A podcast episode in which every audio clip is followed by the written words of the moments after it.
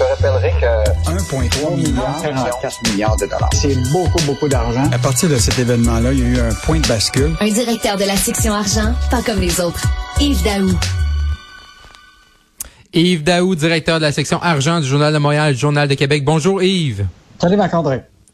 Yves, euh, quand même une, oh, j'ai hâte d'avoir ton point de vue là-dessus. Peut-être une bonne nouvelle pour les travailleurs québécois. Les, le salaire, les salaires augmentent davantage, plus vite que l'inflation au Québec. Est-ce que c'est une bonne ou une pas bonne nouvelle? Ben, Marc-André, je sais pas si tu te rappelles, tout récemment, en fait, en juin de l'année dernière plutôt, François Legault, il avait dit, les travailleurs, c'est eux autres qui ont le bon bout du bâton. Ouais. Je sais pas si tu te rappelles, il disait, Oui. pendant plusieurs années, on était dans une situation où que les employeurs là, euh, affichaient un poste, puis là, Oui. il y avait 50 CV. Aujourd'hui, là, écoute, tout a été inversé. Et là, il avait dit, François Legault, qu'attendez-vous, il va y avoir des hausses salariales. Ben, la réalité, c'est que ça, maintenant, c'est vraiment vrai. Statistique Canada a dévoilé euh, pour le mois de juillet que les salaires au Québec au mois de juillet ont augmenté de 8,1 Mhm. alors que l'inflation a augmenté seulement de 7,3 OK. Et là, tu vois déjà que même déjà, l'inflation commence à diminuer. Là, on, on a l'impression que c'est en train de diminuer, en partie parce que le prix de l'essence a commencé à, à chuter aussi. Donc, évidemment, c'est des bonnes nouvelles. Écoute, donc 8,1% en moyenne, mais il y a des secteurs, tu sais, le secteur de la santé, l'augmentation de 12% les services à la clientèle, commerce de détail, Mhm. plus 11% Écoute, dans le domaine de l'agroalimentaire, écoute, on parle de plus 15% mais rappelle-toi que l'email, dans la dernière négociation qu'a eu les gars, c'était des augmentations de 25 Donc, Wow. c'est sûr qu'il y a comme l'alignement des planètes pour faire en sorte que inflation, pénurie de main-d'œuvre, tu te- t'attends effectivement à ce que les salaires euh, augmentent. Maintenant, Ouais. Hmm. que là, la réalité, c'est est-ce que les entreprises vont pouvoir euh, supporter tout ça? là? Parce qu'à un moment, te- tu peux pas tout le temps refiler la facture au consommateur. Ça veut donc Mhm. dire que les entreprises vont probablement devoir accepter de faire de moins de profit. Euh, donc, la, la- logique, là, c'est que ça nous amènerait réellement, là, dans un univers en 2023, là, probablement que si l'inflation est ramenée à 3,4% sur un niveau normal, là, euh, les salaires là, euh, devraient euh, se, se retrouver dans la même période là, en 2023. Mais pour le moment, c'est comme du rattrapage qui est fait par rapport à des années où il y a eu des augmentations plutôt faibles par rapport à l'inflation. Ouais, sauf que là, c'est du rattrapage, oui, Yves, mais dans d'un autre sens, là, c'est est-ce que ça devient pas un cercle vicieux? Parce que là, t'as pas d'employé ou pour garder. OK, moi, je dis OK, moi, Yves, faut que je garde dans mon entreprise. Fait que là, j'augmente ton salaire, par exemple. Mais là, dans le fond, si j'augmente ton salaire, à la fin, j'ai pas j'ai pas le choix d'augmenter si on produit des, des biscuits, j'ai pas le droit d'augmenter le coût de mes biscuits pour payer ton salaire. Fait que là, on est comme pris dans un cercle vicieux, là. Et là, heureusement pour les travailleurs, les augmentations de salaire augmentent plus vite que l'inflation. Donc, on- leur pouvoir d'achat est assuré. D'un autre côté, on est comme pris dans cette situation-là. Pourquoi? 3, 4, 5 ans, 10 ans, à cause de la démographie. Donc, on va pas s'en sortir. là. Ben, tu sais, la pyramide inversée, là, je pense qu'on a tout, euh, on a tout eu des lunettes roses pendant presque 15 ans parce que c'était annoncé la, la pénurie Exact. inversée. On, le Mm. on le savait. C'est juste Mm. qu'on n'a rien fait. Les gouvernements n'ont rien fait, les entreprises n'ont rien fait. On n'y s'est pas préparé. Mais là, on a frappé le mur. Puis là, le mur, ce qui est intéressant, c'est que les employés, là, de plus en plus, comme il y a plus de postes disponibles qui sont mieux rémunérés, ben laisse tomber les emplois moins rémunérés. Donc, euh, c'est sûr que tu vas te retrouver avec des, euh, des lignes d'attente davantage dans des restaurants, tu comprends-tu, où ce que les salaires sont plus, sont plus bas, mais tu vas te retrouver dans, mettons, dans le secteur de la technologie, où ce que tu payes Mhm. des salaires, tu vas avoir des gens qui vont avoir été se former en technologie de l'information, qui vont être payés à des salaires beaucoup plus élevés. Donc, évidemment, les gens cherchent à améliorer leur situation, mais la réalité aussi, c'est que il y a toutes sortes de services dans la société. Demain matin, on ne peut pas demander à tous les restaurants de fermer parce qu'ils sont pas capables de payer des, des salaires à 40 pièces de l'heure.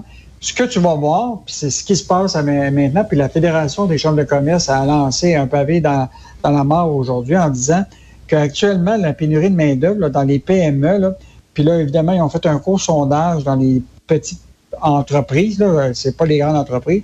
On parle de perte de 11 milliards potentiellement Mhm. en contrat à cause de, les, de la pénurie de main-d'œuvre. C'est que les gens se disent si je suis pas capable de payer des salaires plus élevés, Si je suis pas capable de trouver du personnel, ben je vais refuser des contrats ou je vais réduire mes heures d'opération.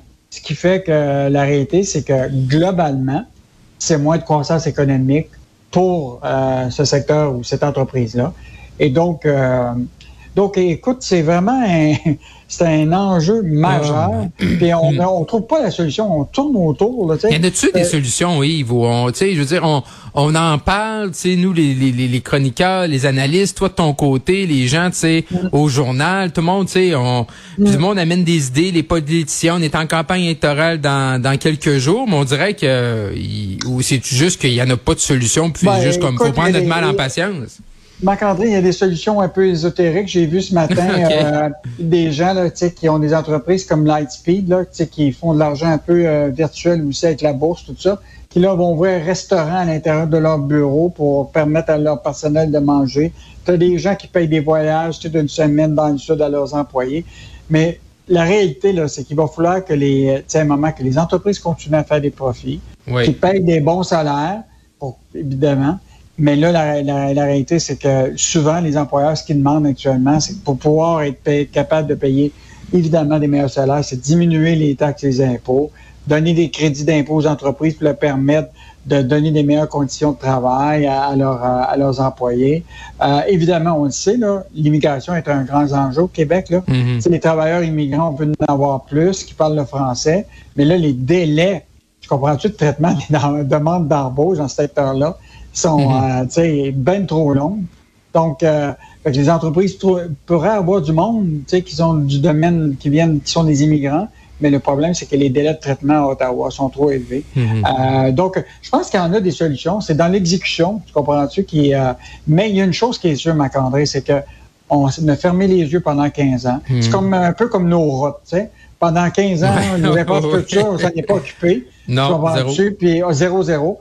Là, aujourd'hui, là, on est revenu euh, complètement hmm. fou. Tu as des infrastructures partout, peut-être Montréal, puis toute la grande région. Dans dix ans, on va être bien content. On va voir une infrastructure qui se tient, euh, tient debout. Mais là, on vit ça, là, ça prend plus de formation, ça demande des, euh, des gens. On parle déjà des gens là, qui ont 60 ans et plus qui vont probablement rester plus longtemps au travail. les solutions sont là. C'est juste qu'on est dedans maintenant, puis on vit on va, on va, accepter, on va accepter de, de, saigner un peu pour, euh, pour euh, attendre que ça, la plaie se guérisse. En terminant, Yves, est-ce que tu penses que on a que les gouvernements en font assez, par exemple, pour ramener les, les puis là, quand on dit ça, les, retraités ils pensent qu'on va les ramener puis on va les forcer à retourner à l'emploi, mais pour les attirer de nouveau vers le marché du travail? Ben, moi, je pense que écoute, aujourd'hui, on le sait, l'espérance de vie, il y a même des assureurs qui disent que l'assurance, l'espérance de vie dans, au Canada là, va être bien plus proche de 90 ans. Fait que quelqu'un mhm. qui décide de prendre sa retraite à 55 ans, là, il est mieux mhm. d'avoir beaucoup de revenus pour supporter pendant 40 ans de vivre, euh, tu comprends-tu, avec juste sa retraite. La réalité, c'est que les gens vont devoir travailler plus longtemps. Euh, la question, c'est qu'il faut quand même pas perdre de l'expertise. Ces gens-là, encore aujourd'hui à 60 ans, sont très actifs. Là. Il y a encore une capacité intellectuelle, physique, etc. Là. Euh, un travail dans la construction, par exemple, qui a travaillé, je sais pas, pendant 20 ans euh, chez un marteau pilaire, euh, ou euh, des, des, des, activités physiques, puis que le dos un peu en compote, tu peux pas te demander de travailler 10 ans de plus. Là. Mhm. Mais tu sais, quelqu'un qui a poussé des crayons euh, au ministère du Revenu ou, euh, euh, ou tu sais, dans d'autres secteurs, puis de prendre une retraite à 55 ans puis 60 ans, pas sûr qu'on ne devrait pas augmenter l'âge de mhm. retraite pour certains. Puis évidemment, pour ceux qui veulent vraiment travailler plus longtemps, même après 65 ans, mais d'offrir la capacité de, payer moins d'impôts quand ils travaillent.